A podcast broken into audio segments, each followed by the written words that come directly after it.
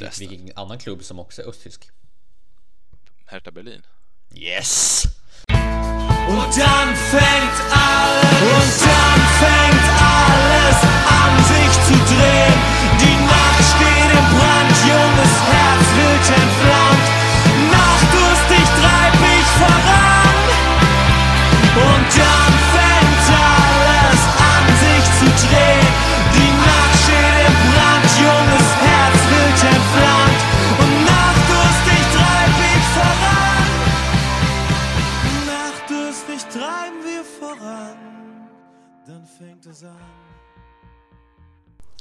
Liksom Julius Caesar är vi tillbaka. Drajkade podcast åter med ännu ett avsnitt om den tyska fotbollen. Jag, er värd, eh, Axel Falk, välkomnar mina ärade eviga gäster Erik Appelqvist och Erik Boldén. Hjärtligt, hjärtligt välkomna. Tackar, Boldén tackar. och Appelqvist. välkomna. Tack. Bra. Lite ivrig där. Väldigt ivrig. Ja, det är bra. Så, så ska det vara. Kan men om, då, om du är så ivrig Appelqvist, hur har din vecka varit? Ja, men den har Hur har varit... dina två veckor varit? Det Ja, var länge, länge sedan vi Det- fick höra din, din honungslegna Ja. stämma i en annan podcast. Ja, men det är väl lite därför jag är ivrig och kör igång också. Det var, var ett tag sedan nu. Eh, nej, men eh, min vecka har eh, varit helt okej. Eh, jag var ju sjuk förra veckan. Eh, och eh, är väl på bättringsvägen där helt enkelt. Eh, och sen eh, så är man ju ny, nyflyttad nu och, och allt verkar funka så, så det är bra. Det är bra. Skönt det. Mm. Boldén, hur mår du? Eh, jo, men det är absolut, det är alldeles utmärkt. Eh, på väg känns det som mot en förkylning, men det är sådana tider nu så man inte riktigt förvånas om. Men annars är det bra. Vad skönt att höra. Mm. Jag mår också bra. Jag bor i flyttkartonger, men förutom det så är det nice. Uh, håller också på att flytta faktiskt. Eh, och det är trevligt. Så är det. Ehm, det har ju inte hänt jättemycket. Så att det är Nations League. Men jag tänkte ändå lotsa er igenom det som har hänt. Med ett litet kortare svep. Om ni är redo för något sådant underbart. Schnell, schnell! Tyskland åkte ur sin grupp i Nations League. Kändes lite HSV, eller hur? Men ett föryngrat Tyskland såg ganska bra ut och med en anfallsrie gjord av Sané, Gnabry och Werner chockade man sina motståndare. Det var vackert. Det var trevligt. Framförallt var det fartfyllt. Välgjort Jogi. Fast ändå inte alls. Tyskland åkte ur en grupp. Borde ha gått vidare från alla dagar i veckan. Och att förlora den här matchen mot Nederländerna, ett lag som startade Ryan Babel. Hallå. Ja, det var det. Det blev inget längre svep. Ni får ursäkta mig, men vem fan bryr sig om Nations League egentligen? Visst, Sandro Wagner. Visst, dumt uttalande. Visst, felöversatt av Fotbollskanalen. Ert enda jobb, kom igen. Men vad mer har hänt? Vad mer pågår? Ingenting alls. Mina herrar. Nations League. Um, Tyskland uh, vann första matchen mot Ryssland med 3-0 om jag inte minns helt fel. Stämmer. Och andra matchen spelade man 2-2 efter att ha haft 2-0 i 81 minuter typ, eh, mot eh, Nederländerna. Ehm, så Boldén, hur känner du kring Tysklands insats i denna veckas Nations League? Så tradigt den må vara. Ja, alltså de det har, det har väl liksom ändå som du sa, alltså det har nästan ändå så här förbättrats i alla fall förra matchen och sånt där. Men det är som, som, vi, som vi ser på resultaten så det har ju inte varit tillräckligt bra liksom. Det har det inte varit på länge nu. Nej, ett år ungefär. Mm. faktiskt. Ehm, Hela 2018 har varit dunderilla för hela Löv och Mm. hans hela trupp egentligen. Ehm, För tyska fotbollen överhuvudtaget på många sätt vis. Ehm, Appelqvist, dina tankar kring Tysklands insats? Ja, men det är väl ungefär lite samma där. Det är det, är det bästa på länge, men det är fortfarande inte tillräckligt bra. Mm. Nej, precis. Ju Anfall, an, anfallet fungerar som det ska, men försvaret är fortfarande skakigt. Liksom. Mm. Precis. Väldigt otyskt på alla sätt och vis tycker jag. Ja, jo. Otyskt. Eller det, det är svårt det där. Eh, Man, man brukar säga att, att Tyskland under de senaste tio åren har spelat väldigt otyskt. Ja, jo. För att det som vi ser, det som många lite äldre då i alla fall ser, ser som tyskt är ju hårdnackat spel med hårdtacklande mittfältare, typ, typ Matteus, Beckenbauer och typ. Um, men någonstans borde man ju kanske inse att det här är nya Tyskland. Um, men det Tyskland vi har sett i år har inte ens varit nya Tyskland. Det har ju varit en, en blek version av någonting emellan. Ehm, så att det är skönt att vi får se lite anfallsspel som är alla det gamla Tyskland. Eh, eller, eller ska jag säga någonting i stil med det Tyskland vi valt att se under de sista tio åren. Vilket jag gillar. Men precis anfallet ser bra ut men försvaret inte alls. Ehm, men alltså. vi Vet någon av er vad, vad, liksom vad det här faktiskt betyder för Tysklands liksom, att de har åkt ur Nations League? Vad, vad betyder det? Alltså det, det, är ju inte bra först och främst. Är det, väl. Det, det, det, blir ju vagt när Tyskland inte tillhör de här toppnationerna liksom. I mm. toppserien i, det, om, om jag nu förstår det här rätt. Men Superligan. Precis, men samtidigt så så kan det väl vara skönt också nu. Um, mm. För nu ska de få lättare motstånd till nästa gång. Kommer visserligen bli tuffare i själva kvallottningen nu, men överlag så, så tror jag att Tyskland är... Alltså de ska inte vara nöjda förstås, men jag tror att ändå resultatet av det här kan vara ganska lugnande. Man har ett ungt lag, nu har man lite att jobba med liksom. Um, nu finns det något mål att, att gå efter igen som det inte har funnits sen man vann liksom VM. Mm. Så det. det. blir väl lite som, som för HSV nu. Eh, dags att börja om lite grann. Ja, ja men det blir det faktiskt. Um, man får chans på ny start. Precis. Um, se om man gör som HSV och sparkar tränaren efter att ha vunnit typ fem, fem matcher också. Um, det hade varit väldigt roligt. Plockar in typ Tits. ja. ja, jag, jag tänkte mer typ Martin Schmidt, men Tits vore roligt faktiskt. Det vore, um, vore väldigt kul. Till och med. Jag skulle vilja se det. Men mest för att jag tror att det skulle gå väldigt bra. Ja, jo. Christian Tits verkar vara en jättekompetent tränare. Framförallt duktig med På alla sätt vis. Ja, unga spelare och speciellt att, att få ihop dem och få dem att spela bra fotboll. Mm. Jag menar, HSV under Christian Tits spelar ju ja, men de rullar ju boll på ett sätt som jag knappt sett HC göra sedan de blivit, de, de blivit utrullade. Mer mm. liksom. Så att, um, nej, det, det tror jag faktiskt skulle kunna funka komiskt nog. Även fast man sitter och skämtar om det tror jag fan det skulle kunna funka. Um, det är väl inte optimalt. Väldigt sjuk historia dock. Väldigt sjuk historia. Christian Titz och sparkade HC jag tror över Tyskland. Efter, Titz som efter fem matcher låg på femte plats och var, borde varit väldigt säker. Bli sparkad och sen få ta över Tyskland och göra det bra där. Det hade ju varit helt sjukt. Det vore helt sjukt. Ehm, men ibland är ju fotbollen sjuk. Ja. Det vet vi Och jag menar, vid det här laget så gråter jag faktiskt inte om, om eh, den gode Löv lämnar. Eh, det känns som att han inte kan göra så mycket mer med det här laget. Nej. Hoppas förstås att han kan det, men tror inte det. Mm. Nej, jag håller med. Det känns lite... Det känns som att man behöver föryngra, förnya, renovera, reformera. Det, det, sett i truppen så har man ju gjort det nu. Det har man gjort. Man jag tycker att man ska få köra vidare på den här truppen man har, den här unga, unga truppen. Det påminner lite om Confederations Cup-vinnartruppen liksom. Mm. Gör det. Och det, jag tycker att det är det man ska... Man ska fortsätta satsa på det. Det är klart. Det är helt rätt väg att gå. Man har ju en, man har ju en helt galen uppsjö med talanger som jo. bara väntat på att få liksom, visa upp sig på den här scenen. Så att, eh, bara ge dem chansen. Men de tre som startade de här två matcherna, det var på topp. Det var ju Sané, Gnabry och Werner. Där mm. har vi ju typ tre till som skulle kunna kliva in och göra ett jättebra jobb. Och så har de ju Kai Havertz. De har ju um, Julian Brandt. Julian Brandt, herregud. Um, Truppen är Marco Reus och Müller med också. Så det... Ja, men precis.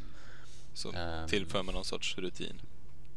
Mm, precis. Och sen har de ju ett antal det, alltså centrala mittfältare som, är, men, som kan kliva upp. De har ju då Arne Meyer såklart som inom ett par år i alla fall lär, lär vara landslagsaktuell mm. utan, utan tvekan. Emre Can. Eggerstein, Emre Can, Maximilian Eggerstein som borde vara landslagsaktuell redan. Kan jag tycka. Uh, Dominerar u ja. Liksom. Ja men precis. Uh, Dahoud såklart. Uh, eventuellt också. Han har haft en rätt okej säsong ändå tycker mm. jag. Uh, Florian Neuhaus till exempel. Uh, en till spelare som rimligtvis borde vara aktuell inom ett par år. Känns som en Ehm. typisk sån där, de som går lite under radarn. Alltså Mm. även i landslaget. Han skulle, alltså, lite Hitchesberger på den liksom. Han, han är stor men fortfarande inte så stor sådär. Tror du att han också kommer ut ur garderoben till slut också? Nej, det var inte det jag syftade på. Det Men, var inte det du syftade på? Nej, okej. Ja, det, är, ehm, det vore ju inte intressant. Ja, alltså- Men, nej, riktigt. det hade varit bra för honom antar jag. Men, Ja, men precis. Ja, precis. men eh, det var, jag, men, jag menar mer som en spelare som man känner till men som fortfarande inte är... Han går fortfarande lite under radarn sådär. Ja, just det. Um, Hitchesberger var väl underskattad hela sitt liv. Sådär. Mm, Tror jag jo, någonstans. precis. Eller hela sin karriär ska jag säga, han lever ju fortfarande. hela sin, ja, Jag tänkte det. ja, Vad vet du som inte vi vet om? ja. Ja. Har vi Nej, tagit men upp. Terodde också? Ja, men såklart. Herregud. Eh, 16 mål på Ja. 13 matcher. Man kan ju man kan ju säga ja det är vissa Zweite men han alltså det är 16 mål går inte att som säga och säga alltså det är liksom det är bra. Problem, problemet är att han kan ju bara göra de målen i Schweite. Ja, det är det han gör. Han kan ju inte göra dem någon annanstans. Ja, landslaget kanske, det har jag faktiskt inte sett än. Han har aldrig blivit uttagen. Ja. Att, Nej, eh, fast jag ser inte att han ska ta en plats. Man satsar vidare på Werner nu. Och det ska man göra. Han är pigg. Han har gjort det Werner bra och också. Trodde inte duo kanske. Ja, det har han gjort. Han, han gjorde ju mål i, mot Holland. Eller Alltså. Holland, oj, oj, oj. Nederländerna. menar jag. Snyggt mål också. Ja, det var det absolut. Um, så det är väl en, det är ju såklart att man ska satsa vidare på Timo Werner. Det är ju no-brainer, men Mm. ehm, jag kan tycka att jag vet inte, 16 mål i andra ligan. Jag vet inte det borde väl på 13 matcher borde någonstans ändå räcka för en landslagsplats, speciellt Ja. när Tyskland är så här lågt. Säg det till Kiesling. Ja. jag skulle vilja, jag skulle vilja. Ja. Då skulle jag också fråga honom om, hans uh, källkokbok. Ja. Ehm, Såg ni hans Nej, men- middag igår eller? På Nej. Nu har, Nej det var Nej han åt uh, Ikea korv gjorde han hemma. Han dukat upp med så här, Ikea senap och ketchup och sånt där. Jag screenshotade den. Det är en fantastisk bild alltså. det är fantastiskt. Ja. Det är så sällan som människor någonstans lever upp till sin stereotyp. Vet- du vad han har i en stor djuptallrik då med en stor sked i? Nej, Rostad lök såklart. Ja, såklart. fan, jag har, jag har I mängder. Herregud. Jag skulle inte bli förvånad om han satt och drack blåmjölk också. ja, det, ja. Lättmjölk. Alltså det ser ju för jävligt ut där. Fint bord dock. ja, det tyckte jag faktiskt också. Det, alltså, Från det, Ikea också antagligen. All- Allt det där är från Ikea, det ser man. Men Hans hår också. alltså, helt klart. Helt klart. det är fint upplagt ändå. Det Oh ja. Det är Det måste man igenom. mm. helt okej. Han, ja, jag, jag tror att han är en rätt, okej kock, men jag tror mest att, att, att hans, hans idéer är nog mest. Inte jätte exotiska, tror jag inte. Eh, Jag tror att det finns en del att önska vad gäller eh, liksom påhittighet i hans eh, skafferi. Jo, Mm. verkligen. Jag menar, hans, hans fruktreferens är ju inte direkt Satsuma, om man säger så. Nej, Nej, Det- nej, det är inte. päron. Päron. päron. liksom det sämre äpplet. Ja, Mjuka päron. precis. Ja, precis. Eller bruna bananer. Nej, det tror jag inte. Jo, Eh, lite Han är övermogna. ju... Ja, jag tänker mer typ omogna bananer. Och ett, och ett glas mjölk tror jag. Det, det är hans frukost liksom. Eller hans... Inte ens frukost, Hassans bara, bara, förmiddagskaffe. bara liksom ett glas, ett glas mjölk annars då. Ja, och en skål flingor utan mjölk i. Fling. Med vatten. Nej, bara flingor. Bara flingor. Ingenting. Bara flingor. alltså, ja. Inte ens dricka mjölk, han, äter bara flingor. Han äter bara flingor. Han liksom tuggar flingor med eh, en sked bara. Ett, eh, ett glas blå lättmjölk till. Bra grej. Underbart. Vilken frukost. Goals. Nåväl mina herrar. Ehm, har ni någonting mer om landslaget som ni vill prata om? Nej, direkt. truppen kanske? Att den är väldigt ung. Ja, den, den är väldigt ung, men, Mm. och, och det är roligt. Men eh, jag vet inte. Ska vi, Jag gå igenom, ska vi gå igenom alla namn där? Liksom? Kolla Återigen, jag kan bara säga att det namnet som sticker ut är att Tilo Kehrer är med och startar. Det är liksom, Ja, fascinerande. undrar varför. Varför man spelar Joshua Kimmich som mittfältare istället för högerback. Mm. Visserligen är han ju mittfältare i grunden, men det är högerbacken har slått igenom på och det är där han ska spela. Ehm, så jag förstår liksom inte poängen att starta Tilo. Men Har ni sett filmen eh, The Departed? den, Martin. Scorseses film med Matt Damon eh, och Leonardo DiCaprio. det är den när han har eh, Boston-accenten. Ja, när- precis när de infiltrerar i maffian och en, en polis infiltrerar i maffian och en, och en från maffian infiltrerar polisen. Okej, så jag har inte sett slutet. Jag har inte sett den, men, men jag har hört Har du inte talas om den. sett den? Nej. Jag ser den. I alla fall. Det tänker jag typ är Tilo Kehrer.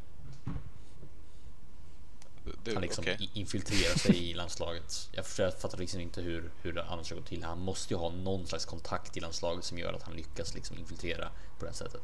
Ja, så gick han ju annars- till PSG för en rekordsumma, vilket är sjukt också. Det är också så här, hur, alltså, hur, Tuchel hur kastar lyckades- pengar. I sjön. Ja. I sjön ja, ja men det, det är ju verkligen det. Det är ju stört. Tuchel borde gått för typ 12 igen eller någonting istället vad man nu ska ha en ytterback. Ja. Eller ja, Ja. Nu är han väl mittback egentligen till Kehrer, men det... Han hade fått mer ut av att köpa Stamboli och du vet vad jag tycker om Stamboli. Nu Ja. ut, uttalar jag hans namn på två olika sätt men det borde vara Stamboli. Ehm, Stamboli, ja. ja, Han är fransman. Precis. Han Ja, ko- nej, men- kommer från PSG närmast till och med. Ehm, Mm. De borde Ja. börja ta tillbaka honom. Jag vill inte se honom i tysk fotboll längre. Nej, det är sant. Så kass. Vet du någonting mer som jag inte ser i tysk fotboll? Arminia Bielefeld. Jaha. De, de har jag ganska mycket emot ska jag säga. Hur kommer det sig då? Oj, det är lång historia. Det Dra, dra den korta. Jag ska göra det. Det är så här att eh, under 70-talet så eh, åkte bland annat Schalke 04 fast för en mutskandal. Eh, som eh, väldigt, väldigt så här, uppmärksammat. Um, och Schalke 04 då, ehm, de, de ljög då i rätten om det här och blev efteråt typ i 20 år kallade för FC Meineid, FC, FC Mened, vilket var ganska roligt. Eller ja, kul för de utomstående kanske. Uh, men i den här skandalen så var Armina Bielefeld liksom nyckeldeltagarna. Bi- Bielefeld var de som hade orkestrerat hela skandalen. De, hade, de, de, de som hade börjat med mutorna, de, de som hade liksom som hade hjälpt till med mutorna. Och de blir bara avstängda i typ tre år. Och det, det här var en skandal som typ skadade tyska fotbollen för typ 20 år framöver. Ehm, så jag anser att Armina Bielfeldt är en av tysk fotbolls stora antagonister i historien. Och jag vill ha dem bort från, bunds, från Zweite Bundesliga. Ehm, och det är anledningen.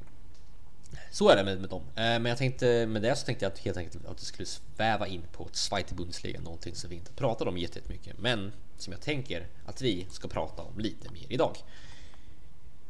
För visst är det en underbar liga? Ack ja. Um, Appelqvist, vad i helsike har hänt med Ingolstadt? Ja, det undrar jag också. För, för, Ja. för, för de som då liksom inte hänger med så, så efter 13 spelade omgångar så ligger Ingolstadt på sista plats med 8, 8 inspelade poäng och en vunnen match och fem oavgjorda, sju förluster. Ehm, och nu har jag inte sett jättemycket av Ingolstadt, men man ställer sig fortfarande frågan, precis som Axel gjorde, vad fan händer där? Truppen är liksom för bra för att vara sist. Och de har värvat bra.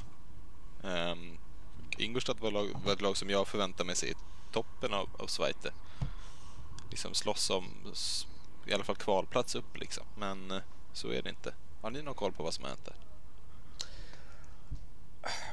Inte Nej. direkt. Ehm, de har ju haft en del tränarrotationer vet jag. Ehm, de har väl inte riktigt hittat rätt. Eh, en del, men de, de har inte tappat några, set, alltså, några stora spelare.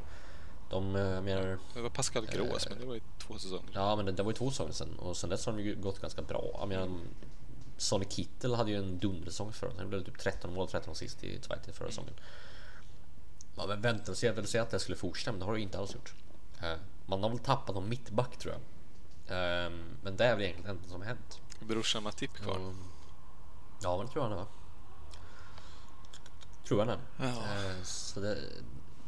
Alltså, jag vet helt enkelt inte. Jag tror det är bara helt en, en- enkelt en, en institutionell kollaps som har hänt. Alltså man har roterat för mycket, varit för osäker på sin väg framåt och har bara tappat allt, tappat hela sin väg. Eh, och, ja, jag vet inte. Det, det är fascinerande hur de har fallit så, så, så snabbt med ett sånt lag. För att laget, laget i sig är ju bra nog för att ja, utmana om, uppflyttningsplats. Helt klart. Jag fortsätter slå Även en på... säsong som denna. Ja.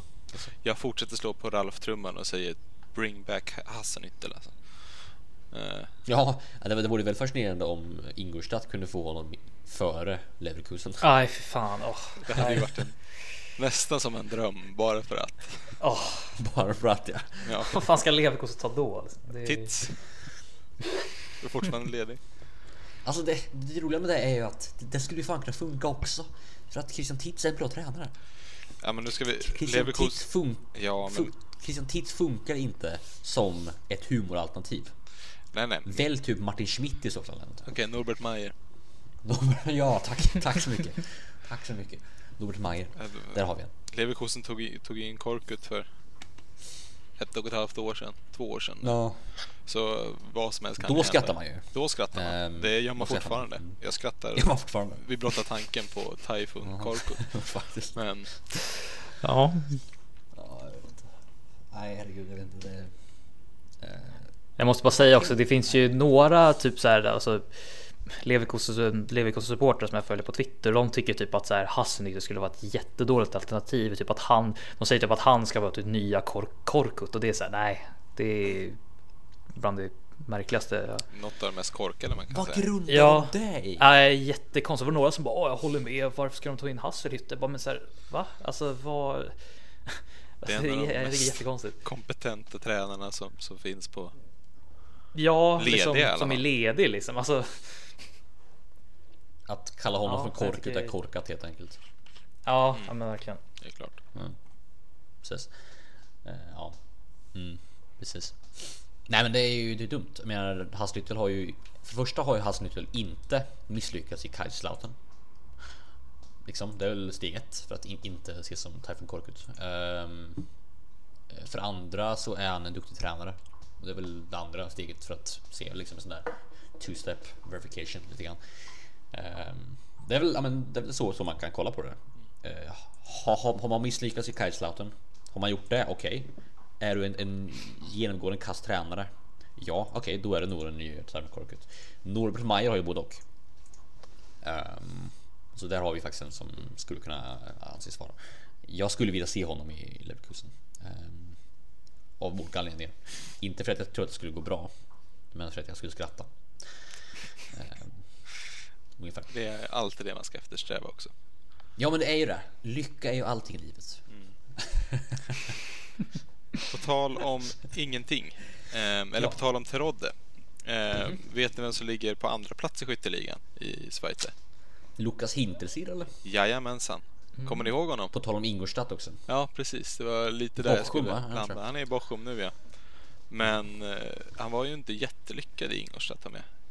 Inte missminner mig. Han gjorde inte så mycket i, i det där laget. Han var Han mest gjorde väl där. några mål i Bundesliga gjorde han. Han gjorde typ 3-4 stycken. Han hade en tendens att ha, gö- göra mål i slutet när matcher är avgjorda. Typ. Jo, Eh, en sån här Mattias Ranegi typ. Lukaku typ, tänker jag. mer. Ja, Eh, ungefär. Eh, en sån här spelare som statpad ungefär kan man säga. jo. Eh, Fast klart mycket sämre än Lukaku ska vi säga. ja, såklart.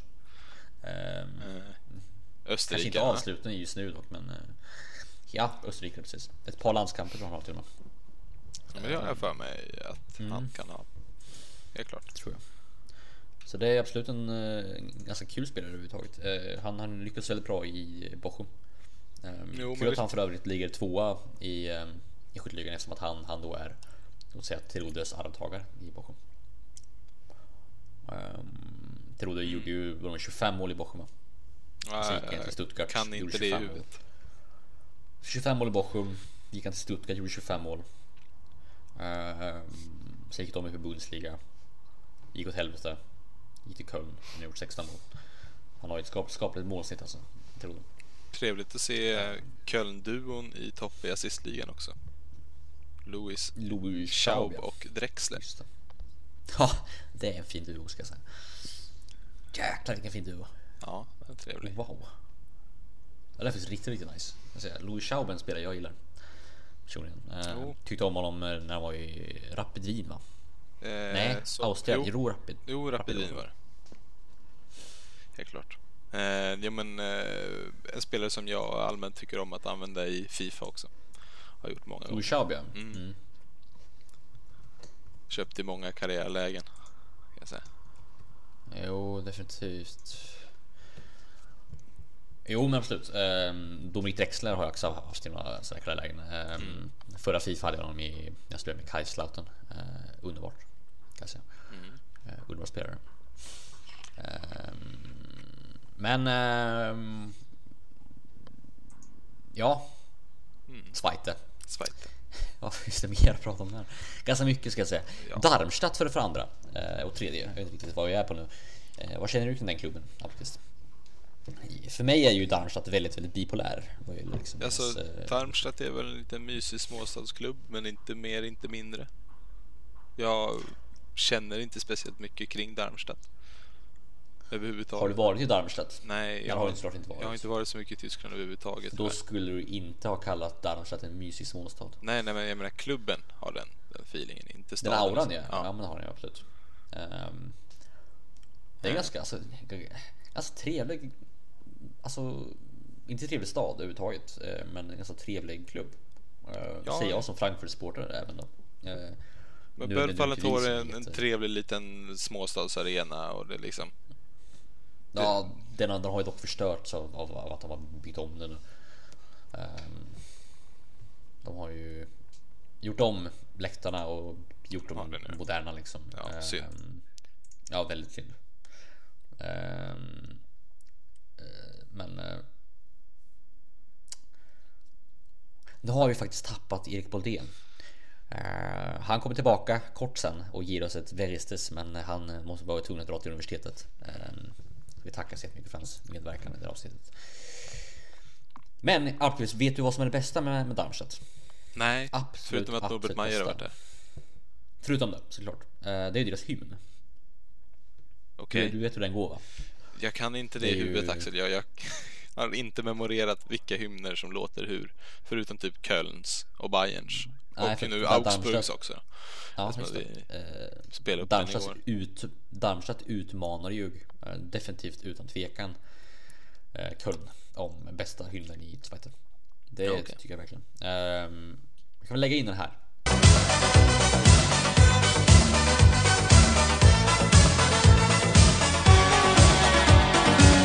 sight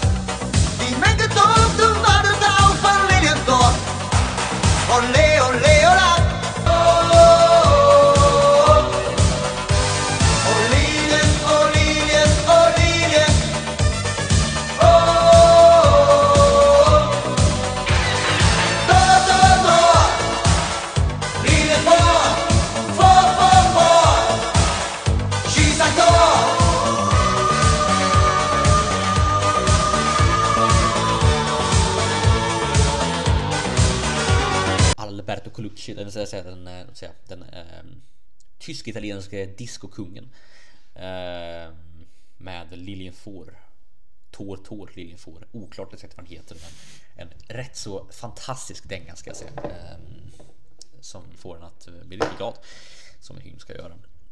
Eh, men du, vad känner du kring Heidenheim? En annan klubb sådär lite i skymundan. Eh, Kan du någonting om klubben? Förutom att eh, vet du, Niklas Dorsch spelar där så nej, jag kan ingenting om klubben. Jag kan berätta lite grann om klubben om du vill. Um, Heidenheim låg ju i femte divisionen 2007 eller någonting. Um, ja, 2006, någonstans där 2006 2007 låg de i femte divisionen.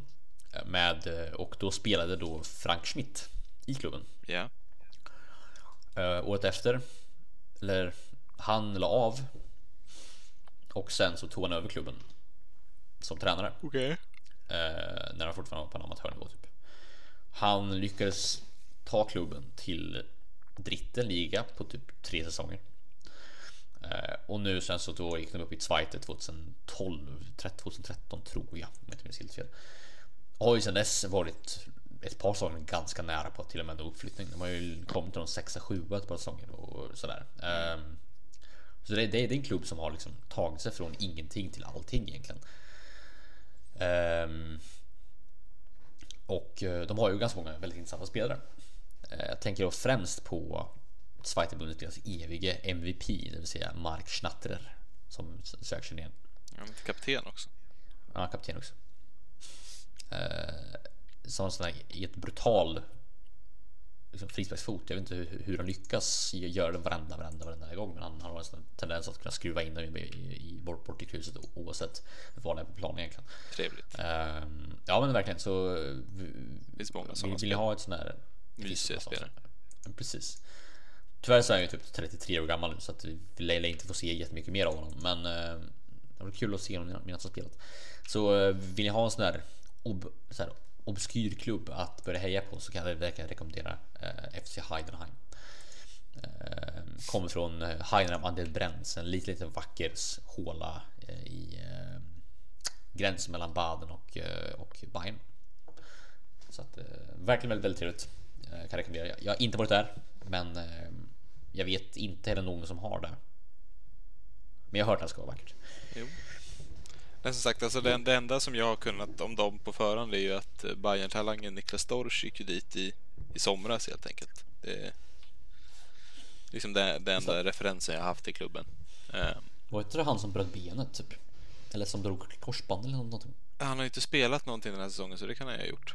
Jag tror det var så. Han drog korsband. Eh, för det är ju en spelare som jag gärna såg att Bayern bara låna ut. Nu sålde de ju honom. För att eh, han har han fick ju spela typ en match för Bayern och gjorde ett mål. jag för mig. Ja. Eh, ja, just det gjorde han ju. Det var ju mot Frankfurt till och med. så? Jag ska ko- kolla för säkerhets skull. Men jag för mig att han spelade Ja, jag ja, en, en, en match, ett mål. Mm. Eh, Men eh, när du säger att han borde bara lånat ut dem. Är det inte så att när Bayern säljer någon så, så kan de köpa tillbaka dem precis när som helst? ja, alltså det kan Det de väl göra. Men, men samtidigt så kan det ju bli en Emre Can på den i sådana fall. Emre Can så, såldes till Leverkusen med en återköpsklausul. Sen köpte Liverpool upp honom och sen så försvann den klausulen bara. Ja, just det. Ehm, Nu vet jag inte riktigt om det är en spelare som man hade desperat velat ta tillbaka. nej, kanske inte direkt, men, men det är fortfarande... Jag tycker inte om den risken, så att säga. Ja, Det hade varit bättre att låna ut honom. Då är det ju bättre att göra som Real Madrid gör. Eh, De här fanskapen som säljer spelare och sen har de en sån här att så fort klubben ska sälja honom så måste de först sälja honom tillbaka till Real Madrid. Ja, jo, men nästan. Det är ju vidrigt. Det är vidrigt, Alltså, men- är vidrigt. Fast samtidigt så då har man gått med på den dealen liksom. Ja, jo, det, det är sant. Det är sant. Det är, det är ju ingen som tvingar klubben till det. Nej. Så, det är, Så jag menar, jag tycker inte att det är så vidrigt. Både och. Men eh, jag förstår en poäng. Jag förstår en poäng. Det är ju det är, det är verkligen Det handlar om att frihet. någonstans att behålla liksom en talang i till klubben. Ehm, Ja, men precis. för att kunna använda den längre fram liksom. Ehm, så jag tycker inte att det är så konstigt. Nej. Ehm, Nej, visserligen. men som sagt, eh, utlåning tycker jag hade passat bättre. Än en försäljning. Med Dorsch? Ja. ja, men det tror jag. Det tror jag. Men nu är han såld. Eh, Ehm, Men jag, jag kan också förstå honom själv. Jag menar, Ja. han spelar i Bayern München liksom och har fått spela en match. Han är 20, vad är han tror jag? 19, ja, 20. ja, han är född 98. Så ja, 20. Ja, men precis. Så jag kan, jag kan förstå en känsla att... Eh, Vi kommer liksom, iväg. Ja, men jag kommer iväg nu. Nu, nu nog. Inte nog, men liksom, jag kommer nog, nog, inte få en chans. Jag, jag är kanske inte, inte bra nog för Bayern Ja, München. men det är väl lite som jag, Mitchell, jag är ändå världens, Weiser. världens Liksom. bästa klubb. Ja, men typ så. Eh, Sen- En spelare som utan tvekan kan bli väldigt, väldigt bra i en annan klubb, men Ja. som just i Bayern München kanske inte riktigt når upp till den nivån. Sen hade jag inte haft något emot om man köpte upp honom eller tillbaka honom som någon sorts ersättare, slash inhoppare till, till Kimmich på högerbacken. Alltså Weiser då. Weiser, ja. ja jag Ehm, kan förstå. Ta tillbaka honom. Men det, det kommer nog Han inte hända. Jag tror inte han vill. Michel Weiser har haft en ganska så oväntad utveckling ändå tycker jag. Tycker jag. jag tycker inte han var så en sån stor talang. Han, var ändå 22 när han gick. för- Ja, jo, men i Bayernled så snackas det om att han var den nya Lam ganska länge. Ja, Alltså var det så? Mm. Åh fan. Jaha, då, då, då förstår jag att det var... Eh, så Okej, ja. jag, jag är inte överraskad att han har gjort det bra. Sådär. Mm. För han gjorde det ju ganska bra i Bayern också. Han fick ändå spela 6-7 matcher för mig under Guardiola. Ja, men jag för mig det. Han gjorde ju Eh, något sjukt jävla chipmål också. Från så här utanför boxen. Jaha. Ja, men det var hans första mål i Bundesliga. Man bara, ja, så kan man också göra. Bra, bra, bra sätt att starta sin, sin karriär, skytte, skyttekungskarriär på så att säga. Ja, verkligen. Nu blev han ju inte riktigt någon 77 kanske. Nej, han gick ju ner i banan. Då spelade han ju Eh, ja. ytter. Just det. Um, kom inte Sinan Kurt från Bayern också? Eh, ish, men man... Vad är han nu? Är Han i Hertha va? Hertha nu. Man köpte ju honom från eh, Gladbachs eh, ungdomsakademi. Så var det, okej. Ehm, och så, Så flyttar man honom till sin, alltså lite som Felix Götze. Ah, just. Köpte honom till sin akademi. Och sen så Okej. slog han aldrig igenom så man gjorde sig av med honom. Nu är ju Götze bara utlånad. Men där gjorde de ju rätt. Ja. Ja, jag har för mig att han bara Ja, aha, okej. utlånad till, till Augsburg. Jag hade för mig att Augsburg köpte honom. Nej, jag ska dubbelkolla nu, men jag har för mig att eh, kanske blev såld. Jag har för mig det. Jag tyckte jag... Ah, jag har inte jättemycket emot, Dumt. men Ja, ja, kan nog bli en spelare som kan bli riktigt bra tror jag. ja, jo, men man har... Men det var väl ingen spelare med någon överdriven talang från början. Ja, nej, alltså, men jag- Det var ingen, sån här dundertalang. Nej, jag känner att om det är någon mittback som, som Bayern ska gå för att köpa in så är det väl Mattis de Ligt. Eh, Ja, jo men så känner väl typ alla klubbar i hela världen. ja. Det är Men väl inget undantag. Ehm, Men visst är det så. så det, han är ju inte på den nivån. Jag tror att, jag tror att eh, Gladbach passar honom, eller. Augsburg passar honom ganska bra. Det är nog en ganska lagom nivå för, för Götze. Det tror jag. Det tror jag det. Absolut. Ehm, definitivt. Ehm, men tillbaka till Zweite. Mm. Ehm, har du något sånt där favoritlag i Zweite? Spontant. Eh. Spontant. Något sånt där li- lite underligt lag som du har en käns- känsla för i Zweite. Inte direkt. Alltså jag har väl alltid tyckt att Ingolstadt är lite mysiga på något omysigt sätt. Eller... Alltså då, På något det, väldigt arkaiskt sätt. ja, alltså de, det är ingen mysig klubb. Det är en industriklubb liksom. Ja, Men födda 2004. precis, det är en ganska ny klubb. Men det är ändå något sånt där liksom. De känns ändå ganska genuina. Och har väl alltid Det håller gjort jag faktiskt det. med om. Ehm, Men så, så jag har väl alltid hållit en liten tumme på att de ska komma upp igen liksom. Men äh, det är väl också det en annan Bayern-klubb. Det är väl lite kul att det kan bli lite lite derbymatcher i Bundesliga. Så när man det. komma i alla fall. Mm. Eh. Jag har ju Jag gillar ju Bochum. Jag vet inte riktigt varför. Jag gillar Bochum. Mm. Eh, Jag tycker det är en jättetrevlig klubb överhuvudtaget. Ehm, Nu är orten Bochum är förjävlig. eh, Ska jag, jag, jag har åkt igenom där på väg till Dortmund ett par gånger. Det ligger precis bredvid Dortmund. Ja. Det är typ en kvart ifrån liksom. Eller någonting. Ja, inte mindre Som alla andra städer i det där området. Ja men precis. Alla ligger en de- kvart från varandra. De är Alla är vidriga och alla ligger en kvart från Dortmund. Ehm, Så att det är men eh, Bochum som klubb Väldigt trevlig kan jag säga. Väldigt väldigt Mm. Trevlig. gammal Eh, klubb. Väldigt, väldigt, väldigt gammal. Ehm, Väldigt gammal. En av världens äl- äldsta klubbar, fotbollsklubbar. Ja. Ehm, Men det är också på alla sätt vis en, en klubb som liksom främjar någonstans ungdomarna i området. Mm. menar, eh, Kommer inte Leon Goretzka därifrån? Från Bochum. Gjorde han väl? Ja, Eh, jag har för mig. det. Antingen de eller Bielefeld, men det var nog Bochum. Nej, det var Bochum. Det var Ja. Bochum. Ehm, Han lämnar ju dock vid ung ålder. Ja, jo, det gjorde han. Men han, han var ju typ 17, han lämnade med 18, 17, 18. Så att han, han är ju Ja. ändå en, en, en, liksom en, en Bochum-talang från början. Jo, men det det. Eh, och de har ju en tendens att kunna producera en uppsjö med duktiga eh, både mittbackar och centrala mittfältare. De har Jo. ju i sitt, i sitt A-lag nu har de ju typ tre stycken som är liksom 19 år gamla. Mm. Ehm, så det är ju, de har ju vet han, eh, Gurken Saglam är väl den främsta kanske ur 20 landslagsman. Ehm, men även då Jöken Gül också tror jag.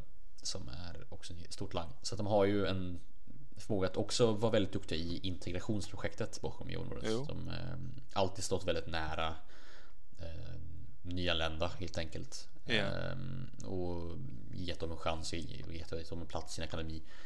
Ehm, vilket jag gillar. I ett, i ett sånt tätbefolkat område så är det inte lätt att se alla. Nej, Men Bochum är en klubb som verkligen hjälper till att se alla. vilket jag verkligen, verkligen gillar.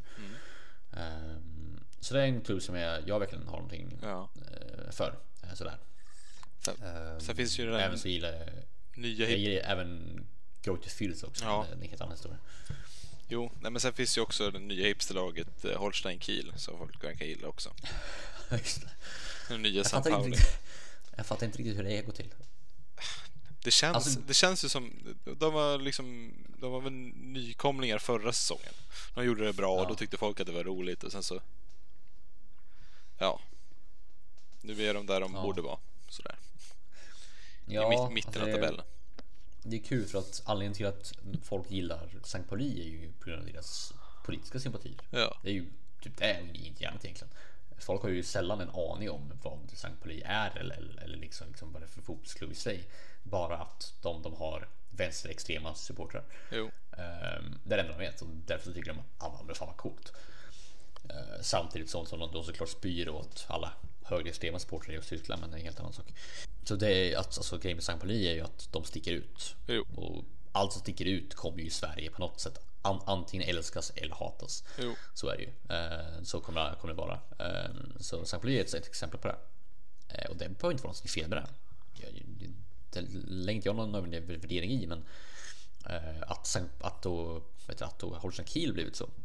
Det tycker jag är intressant. Eh, men det har ju säkert att göra just med det du säger att de, de tog sig upp, gjorde det jätte, jättebra. Då blir folk intresserade. jo. Men nu liksom, nu håller håller det på att eh, fasas, eh, liksom, fasas ut lite grann. Union Berlin är ju annat ett väldigt populärt tipselag. Jo, verkligen. Um, jag tror Dynamo Dresden också lite, lite grann på ett sätt. Uh, har mycket på grund av deras supportrar. Ja, men resten har jag svårt för överlag alltså. Har du det? Ja, men det är DDR-lag. Liksom. Det känns Ja. som det i alla fall. Och inte bara det, utan ett Stasi-lag. Ja, till och med. Ja, men jag tycker det på något sätt det syns på klubbmärket och det känns som att klubben är så någonstans. Det är kanske jättetaskigt att dra alla över en kamp på det sättet, men det, det jag tycker det är en ganska tråkig klubb. Resten. vilken annan klubb som också är östtysk? Hertha Berlin. Yes! du, du såg vart jag ville med det. Ja, Fint. Ehm, jag ska ner till Dresden i december och kolla på dem. Uh, Okej. De möter Kiel just faktiskt. Um, och ska intervjua Linus Wahlqvist också. kul. Tänkte fråga honom om han vet någonting om eh, klubbens mörka historia. Ja, Han ska berätta för dem. Kommer han vi- vila därifrån snabbt, snabbt som vinden. kanske går till San Pauli istället. Ja, det kanske var någonting. Går från en vänsterklubb till en annan. Eller ska jag berätta om... Vad sa du där sa du? Går från en vänsterklubb till en annan. Så här. Menar du att Dynamo Dresden är en vänsterklubb? DDR var väl kommunister om inte annat menar jag. Ja fast DDR, alltså jo, jo, där. Det var- Oj, här finns en lång int- intressant eh, förklaring. Vill du höra varför Dynamo Dresden är, är en högerklubb? Ja, du får gärna förklara det. Okej, Från en högerklubb till en vänsterklubb blir det i sådana fall. Men eh, alltså det, det är en högerklubb eh, och väldigt många östtyska klubbar är, är ju högerextrema. jo, jag kan Måste tänka mig det. supportrar, i- inte klubbarna i sig, i sig så att säga, men supportrarna till dem. Ultrasupportrar, Och det handlar då om att, ultrasupportrarna, ja precis. Och det handlar ju då om att, om att un- alltså när Tyskland delades upp. Västtyskland genomgick en, en alliansstödd denazifiering. Det vill säga att, att nazistiska ideologier, nazistiska läroböcker, nazister uppe i, alltså i institutioner och grejer, de togs bort. Och allting bara delades ut och så fyllde de på med nytt fräscht folk. Någonstans där. De, de, tog, de tog bort det gamla och förde in det nya någonstans. Östtyskland gick aldrig in om det. För att Sovjet brydde sig aldrig om det. De tänkte att fan, vi för in vår egen ideologi. Sen så räcker det. Och det räckte ju så länge de var kvar. Ja. Men 90, alltså 89-90 någonstans där så börjar ju allting kalkylera i och med att Tyskland enades då. Ehm, och då, då, sen dess har egentligen liksom högerextremismen i Östtyskland bara växt mer och mer. För att de har inte haft den här nazi- denazifieringen. De har kvar folk som de har kvar de här folken som liksom har spridit sina ideologier vidare i skymundan av kommunismen. Och när kommunismen då försvann så blev det ett slags backlash som man såg. Oj, kommunismen suger. Vi testar fascism istället. Ehm, typ. ja. Så man, man, jag har skrivit en artikel att, att eh, man, man liksom man, man släppte in vargen och tror att det är typ farmor. Liksom. Ehm, lite rödluvan syndrom på ett sätt. Ehm, så man har ofta också släppt in liksom väldigt kassa ordföranden som kanske haft lite kassa ideologier. Vi har sett det i bland annat Chemnitz, eh, bland annat, eh, som haft lite problem med det där. Och andra klubbar, ni ser ju såklart i NG Cottbus vad som händer där, såklart. Um, det har du säkert sett. Eh, klubben som, ja. Eh, det är ett exempel på där en ordförande, klubbordförande liksom är öppet rasistisk egentligen. Så det är ju Mysigt. Mysigt och Dresden är inget undantag. Dresden är en stad där bland annat Pegida har varit väldigt starka. Pegida är då eh, alltså den e, enade fronten mot islam typ kan man säga eh, i Europa. Ehm, den har varit väldigt stark i just Dresden och haft väldigt många demonstrationer och klubben har Medan alla andra institutioner i Dresden har liksom sagt att nej, ni skiter bort från stad så har Dynamo Dresden inte sagt ett, ett enda dugg om det. Och det får man ta som man vill. Jag tar det som att eh, man någonstans inte riktigt vill ta avstånd för då kommer man ta avstånd från sina egna fans. Så är det. Därför är Dynamo Dresden en jag. Eh, därför, ja. Eh, väldigt väldigt int- intressant historia överhuvudtaget det där med Mm. högerextremismen i, i, eh, i Östtyskland. Eh, och det finns ju väldigt mycket problem med det där såklart överhuvudtaget. Som sagt i Dresden, Chemnitz, Cottbus, eh, Jena. Eh, även i Leipzig, i Lokomotiv Leipzig har vi ju stora problem med det där. Jo, precis. Eh, Medan Kim i Leipzig är en vänsterklubb. Så är det. Väldigt intressant, finns väldigt mycket att läsa om det där. Eh, Jag har skrivit några artiklar om det, väldigt många andra har skrivit artiklar om det. Eh, Det finns att läsa om ni är intresserade. Får du sätta mig i det själv också. Det ska bli spännande. Det finns väldigt mycket intressant. Eh, Så är det. Men ja, har du något mer om Schweiz du känner att du vill ta upp? Nej, jag tror att vi har gått igenom Ja, vi har, vi har ganska liksom mycket. svävat, Ja. vi har ju liksom svävat rätt så fritt här. Vi har ju inte haft struktur direkt. Vi brukar ju köra efter ett program och det har vi inte Ja, idag. Vi struntar i det faktiskt. precis, vi körde lite mer spontant. Lite adlib. Ad hoc. Precis. Nej, men eh, jag vet inte om det finns så mycket mer att prata på eller prata om så här direkt. Eh, kanske bara kolla lite vad som händer nästa omgång. Det kan vi göra.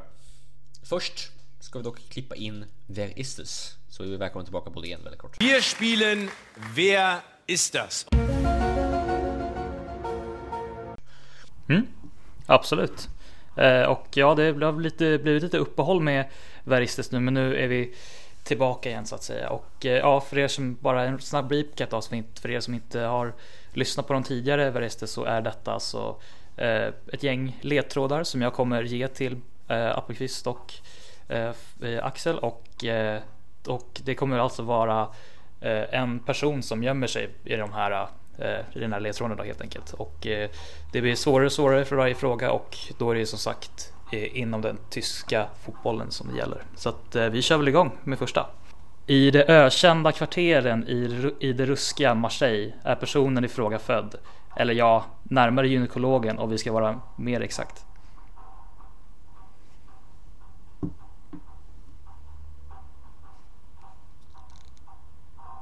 Gynekolog? Eh, är det Ribéry? Nej. Tänkte jag med på. Men... Han har bara spelat i, han har för bara, enkelt, han har bara spelat i Marseille. Han är inte därifrån. Nej, inte därifrån. Nej.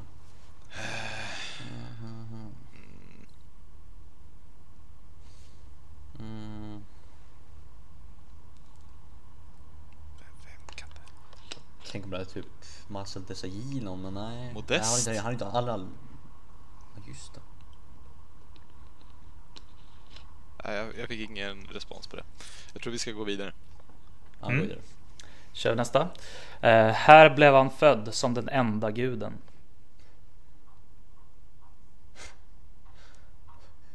Okej. Det finns bara en fotbollgott. Det är Alexander Mayer, men det jag vet inte riktigt. Okej, det finns två fotbollgott.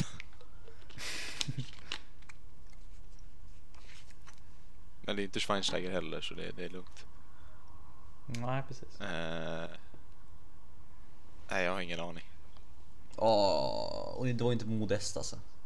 Nej. Nej. Bäst. Fler franska spelare. Lisa Rassou. Nej. Ehm, Jag blankar på franska spelare nu. Ja, jag med. Fotbollsguden. För Schmid är ju från... Eller gud bara. Ja, men Schmid är ju från eh, Strasbourg, Strasbourg va? Varför skulle vi vinna honom? Ja, kanske. Jag vet inte riktigt. Varför skulle han vara gud? Sent ob- obskyr spelare. Liksom. Jag tänker om det är typ någon som heter typ Jehova eller någonting. Eller Allah eller något. Det är inte... Gud, fan heter han? Mindspelaren? Vet han? Jean-Pierre Gebamin eller något sånt? Nej, det var långsamt. Nej. Nej, det är väldigt långsökt också. Han drar bara på sig röda kort. Ja, det är den. Nej, Och har oväntat intresse från Manchester United. Kör på Bodin. Ja, kör på. Yes. Eh, uppväxten och tiden som juniorspelare spenderades däremot i Sankta Elinstad. Det säger mig ingenting. Verkligen noll.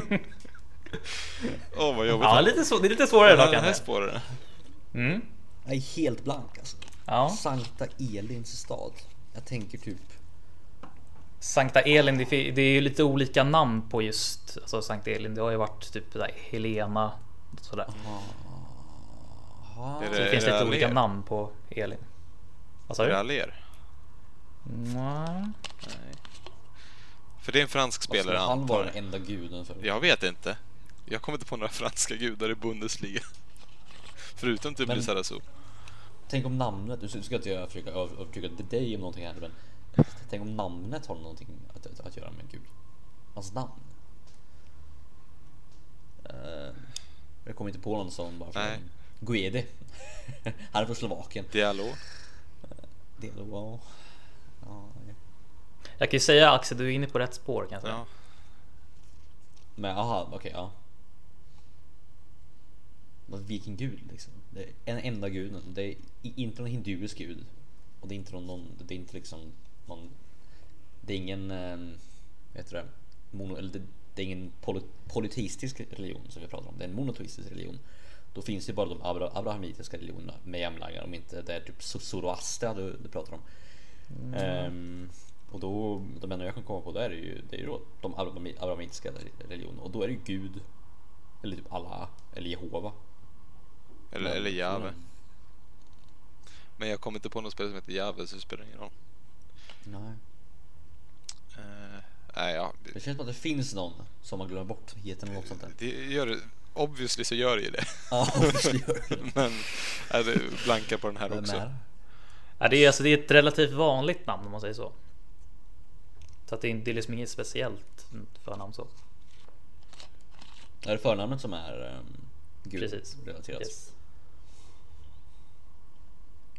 Och det ett namn för Gud då eller är det bara ett, eh, ett kristet namn? Mm. Nej, alltså själva namnet betyder den enda guden. Jaha. Mm. Mathieu. Kanske. Mm. ja. Eller det är långsökt men det blir typ Didieu och sen någonting före den. Men jag vet inte. Ehm, Ja vänta okej. Enda guden. Hmm. Hmm, hmm, hmm. Jag har ju två led- ledtrådar Ja. till också. Nu. Ja men kör på. Kör på. Eh, all right. Eh, från IFK till IFK och sedan FC. Nu för tiden är det Borussia som gäller.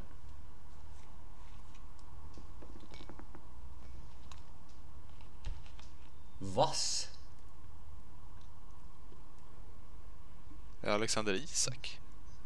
Nej han är ju inte fransk. Jag vet inte fan. Nej, nej men det vet jag att han inte är. Men, Varför skulle Alexander? Jag vet inte. ja, men Isak, Jag jag, tänker nej. Isak är ju... Och vad hade han att göra i IFK? Jag har ingen aning. Finns det, vad, vad heter, är det Upp- Upplands Väsby som är farmarlaget i AIK eller? Tänk att det kunde vara Ja. ett IFK-lag. Ja. Men eh, Ja. Um, Borussia. Borussia Mönchengladbach. Är det Ehm, Oscar Wendt? Yes. Seriöst? ja. Är han uppvuxen i Marseille? Nej, men eh, det är en, jag gjorde en liten luring där. Eh, Alltså, jag sa ju i, i de ökända kvarteren i det ruskiga Marseille. Det är en text ska vi se. Det är en gammal visa Alltså va? eh, som, vad heter han? som Carl Gär hade gjort och den, här, den visan handlar om Göteborg. Så Ja, att det, ja, Du är så bra på det här. Det, det här är läskigt. lite det här På är helt spåret stört. feeling här. Ja det är ju det. Det här är liksom... Va? Jävlar. Eh, Ja, det blir ju väldigt narrow down när det kommer till IFK och IFK. Då finns det inte så många att välja på. Nej, det är precis. det. Speciellt i Borussia också. Det hade kunnat vara liksom Ludvig Augustinsson också visserligen. Men Ja, så handlar inte Borussia men... ja. nej, precis. Det var ju där det blev liksom. Jag Fanns tänkte om det typ fanns, fanns någon fransk spelare som spelat i Allsvenskan som gått till... Men då tänkte jag nej det finns det inte. Det enda franska spelaren jag kan komma på i Borussia som inte är typ Borussia Dortmund för det, det, de kan man ju, är typ Pia. Ja. Mm. Jag, Oscar betyder alltså den enda guden. Häftigt. Ja, jag, jag skäms lite för att man inte tog Oscar Wendt tidigare nu. För hans del. Hur, hur kan du skämmas för det? det är, är För lite att Oscar. Oscar Wendt blir alltid bortglömd. Ja men jo det, det har du faktiskt en poäng. Ehm, du Jag en vill inte poäng. vara den som glömmer bort Oscar Wendt. Nej, förlåt Oscar Wendt. Förlåt. Du ska inte glömma bort det. Nej, bravo. Eh, Då får eh, Appelqvist välja ändå en sång. Ja, eh, En sång. En, sång. En, en, en Du får välja en psalm. sang, precis. En psalm tycker jag vi ska välja. Med tanke på att vi snackat om enda guden så tycker Ja. jag vi ska begränsa psalmer här. Ja. Välj din favoritpsalm. nej, det tänker jag inte göra. Jag kommer inte på Du några. vet väl om att du är värdefull? Den är överskattad. Den är väldigt jag överskattad. Extremt överskattad. Det finns Nej, men eh, jag är lite... Ni kan skicka in era favoritpsalmer. Det kan vi kära göra. Men jag är lite, Vi ser fram emot lite, era svar. lite sugen på något kentigt. Det var länge sedan. Ja, men det tycker Eh, jag. Ja, men det, ja. Det Och jag. då är ju frågan, vad för typ av Kent ska man köra? Eh, Kör eh, en, ett åtta minuter långt epos. nej, det är för långt. Jag tänker Ja, vara lite snällare. Men Ah, Okej. kanske ta Vi mot världen. Usch. Den är härlig. Mm. Vi mot världen kör vi den. Yes. Eh, Eller nej, ska, nej, jag- vänta. Ska jag dra min sista? Ja, gör det. Ja, dra den sista. Jag, jag har en annan låt förresten som passar bättre på Oscar Wendt. Ja, men kasta in sista, sista ledtråden först. Ja, gör det först. Mm. Hörni, vet ni var Oscar tog vägen någonstans? Översätt meningen till engelska och personen vi letar efter borde uppenbara sig. Ja, där hade du slut på idéer. Allting gick på de Ah. första tre. Och sen... Herregud. Ja, det är bra. Ja. Eh, Nej, men för- En, eh, en virtuell applåd tror jag ska Ja, säga. verkligen. För Oscars skull så vill, väljer jag dock Jag ser dig. Ah, ja, tycker jag. Ja, ja men nu, ja det där är fall fint. Det tycker jag. Eh, vad händer nästa omgång? Schysst. Eh, ska se här. Eh, Leverkusen möter Stuttgart.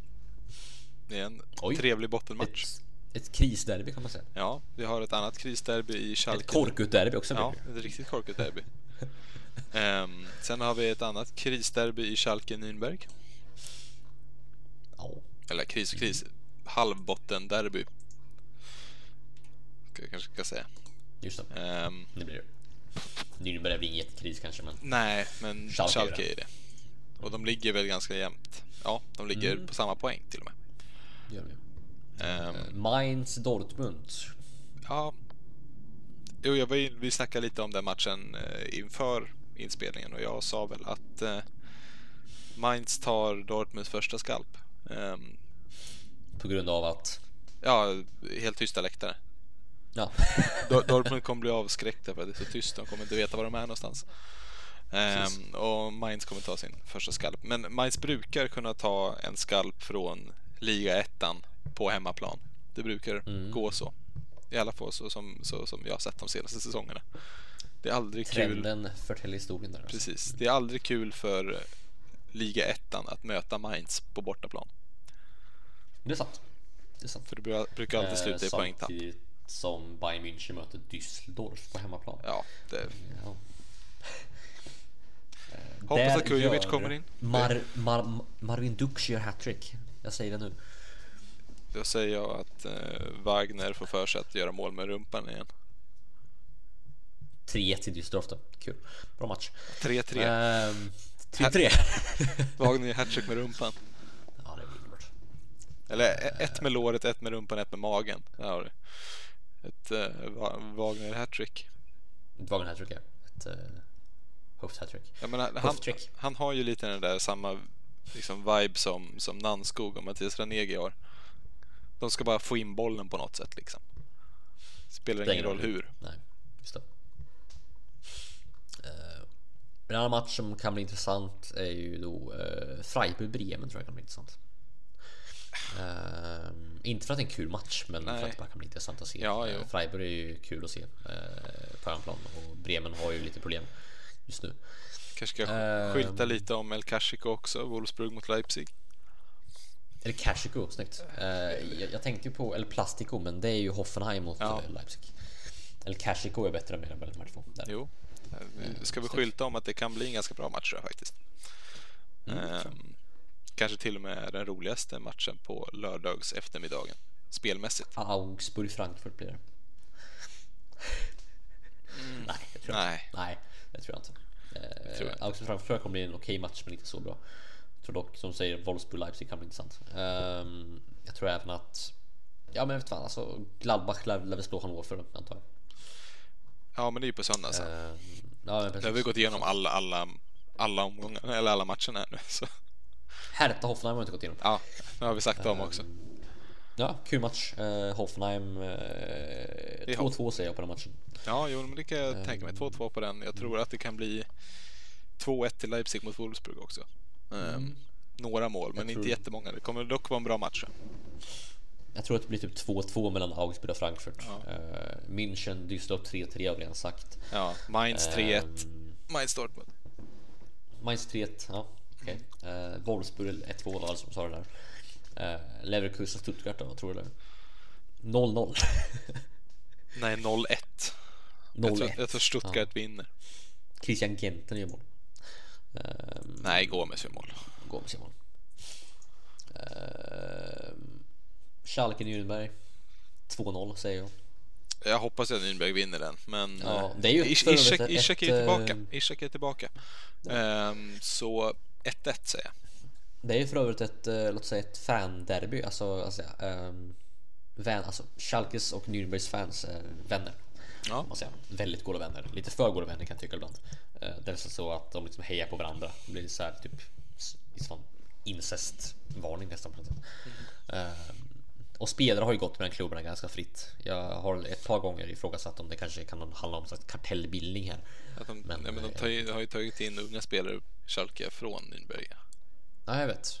Jag vet alltså, Toichert alltså, senast, va? eller Toichert senast.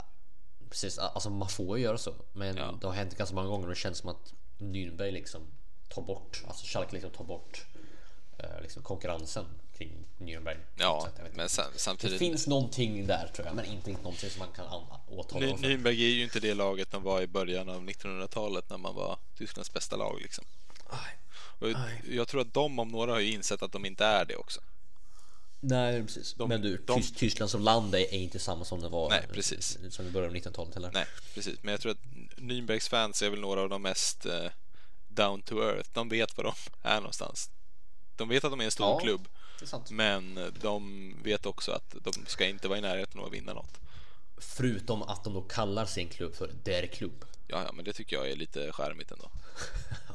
Ja, men s- känns ändå som att- earth kanske inte. Ja, nej, men det känns som att om det är någon som ändå får göra det så är det de med sin historia. Okej, då, ja visst. Det är väl de som har vunnit Bundesliga näst flest gånger liksom. Eller tyska ligan, högsta ligan. Ja, det är det. Ehm, Det blir det. jag tror att de har nio ligasegrar Ja. eller något sånt. Det. Så jag tycker ändå att om det inte är Bayern som kallar sig för Der Klubb, vilket hade varit väldigt roligt om de gjorde, så, så får nog Nürnberg göra det. Jag är okej med det, helt klart. Ja. Det är lite kul att du säger som Bayern-supporter. Ja, men Eh, man måste Bayern ha och Nürnberg viss... brukar vara hätska rivaler. Ja, alltså, jag tycker det är roligt att det finns det Bayern-derbyt. Eh, Men jag tycker ändå att Nürnberg är en väldigt trevlig, mysig, genuin klubb. Ja. Det, Och så är det inte, det fin- finns ju större rivaler för båda egentligen. Ja. Nürnberg har ju Fürth och ni har ju 1860. Precis. Sen tycker jag ju att 1860 är också lite småmysigt. Men Ja, jo, det är också så här, jag tycker. På samma sätt som jag tycker att typ Kickers Offenbach är mysigt. Jag bara skojar. Det, det där tar jag tillbaka alla veckan. Fuck Kickers Offenbach. Fuck Kickers Offenbach säger jag. Ja. Nej, Nej, men det är samma, det jag tycker. Mönchengladbach är ett genuint och trevligt lag också, men sen har ju de en, egentligen en större rivalitet med Bayern än vad många andra lag har. Mm. Schalke har ju samma sak där. Ja, men Schalke har jag fortfarande så här halvsvårt för. Jag jag, är mer, Schalke, jag har jag mer svårt för Schalke än Dortmund egentligen. Ja, jag med faktiskt. Eh. Egentligen. Men sen när det kommer till att när Schalke och Dortmund möts så hejar jag hellre på Schalke. Ja, jag tror jag Dortmund tror jag faktiskt. Eh, Jag vet inte riktigt varför. Jag har någonting emot Schalke som vet inte, Ja, nej inte vad men det är. Alltså ibland inte alls och ibland gillar de inte. Jag vet, Ja. fan, vet inte riktigt vad det är, vad det handlar om. Så är det med Dortmund också. Men, jo, nej men egentligen så, så egentligen så borde ju där klassiker vara Schalke Bayern. Kan man ju tycka Ja, sådär. jo. I alla fall ri- rivalitetsmässigt Mm. sådär. Ehm, men men nu är det Dortmund. Ehm, det, det, det känns väl lite som det med, med hur Arsenal-supportrar ser på sitt eh, liksom sin relation till United-supportrar. De ser sig, sig som de största rivalerna medan United-supportrarna kollar på, på Arsenal-supportrarna och frågar vad håller ni på med? Det är Liverpool som är våra största rivaler. Det känns lite så med Dortmund här också. Va? Åh, eller inte just Fast, ja, Dort, jo, Dortmund och alltså, Schalke är jo, de största rivalerna. Men, men det är lite samma grej liksom. Fast Arsenal har ju Tottenham också. Ja, men precis. Men, men det är fortfarande... Ja, men nu pratar jag inte på samma ort. Nej. För då är ju Schalke och Dortmund de största rivalerna helt klart. Men äh, även liksom Bayerns största jag rival såg- ja, så är ju... Förutom då 1860 är ju Schalke. Mm. Eller Stuttgart. Nürnberg eller Stuttgart är ju någon, av de två. Någon av de tre. Någon av de tre. Det är ju inte Dortmund. Nej, inte alls. Ehm. Det finns ingen, ingen anledning att vara det här. Nej, Egentligen. det är ju bara Dortmund som, som inte tycker om Bayern sådär. Känns mer som. Ja, jo, det kan man förstå också någonstans. Det- Ja, jo. Nej, men i- Ingen klubb tycker väl om Bayern. Men, men samtidigt så tycker man att eh, Dortmund borde ändå vara ganska tacksamma till att Bayern vinns. Annars Mm. hade de inte spelat fotboll idag. Precis. Någonting som Bayern supportrar bru- brukar komma tillbaka till. Det tycker Med jag att man ska ska jag säga. påminna om. Sätta dem på sin plats Precis. när de blir lite väl högljudda. Som i de här tiderna. uppstudsiga. Mhm. Lite, Då ja, lite måste man dyka upp där och säga till er att hörni, om det inte vore för oss så hade ni inte ens funnits nu. Minsann! Ska man lägga in där. Det är ett, väldigt bra ord. eh, Om man ska förklara någonting för någon. Så är det här minsann. Mm. Unge, unge man, unga dam. Mm. Eh, Ja, några korta slutsatser från omgången Vilken omgång? som kommer. Här omgången som Som kommer. kommer. Eh, nej, jag tror vi har dragit det mesta redan. Ingen supermatch överhuvudtaget men eh, nå- ganska många väldigt precis. intressanta. Det fi- finns några intressanta matcher. Ta och kolla in Le- Leipzig-Wolfsburg. Jag tror att den kommer bli den bästa av dem. Ehm, Kolla in, eh, jag skulle kolla in Schalke Nürnberg också. Ja, jag är de spelas de samtidigt? då? Nej, det är Nej. på fredag, på lördag Båda- båda är på lördag. Schalke Nürnberg kommer bli högljutt med tanke på att supportrarna och, eh, Mm. gillar varandra. Det kommer ju inte vara högljutt på Volkswagen Arena, men, men det kommer fortfarande bli en bra match. Man kommer att höra eh, billjud från autobahn på, på, på och med. Man kommer pass höra. Bruno Labadias skri. När han Precis. eh, ropar fram sina mannar. Han skri när Ralf Rangnick knär honom i skrevet. Varför skulle han göra det? Jag vet inte. Nej, men eh, jag tror att eh, det kanske räcker för den här veckan. Ja, jag tror med det faktiskt. Eh, ärade lyssnare, tack för att ni lyssnar. Ehm, för det är lyssnare brukar göra. Ehm, tack för ditt engagemang och för att ni kommenterar och kommer med synpunkter. Ehm, vi tackar för oss och återvänder nästa vecka. Så det säger vi helt enkelt och vad blir det nu? Ja, vad säger du först? ciao, tjus! Auf Wiedersehen.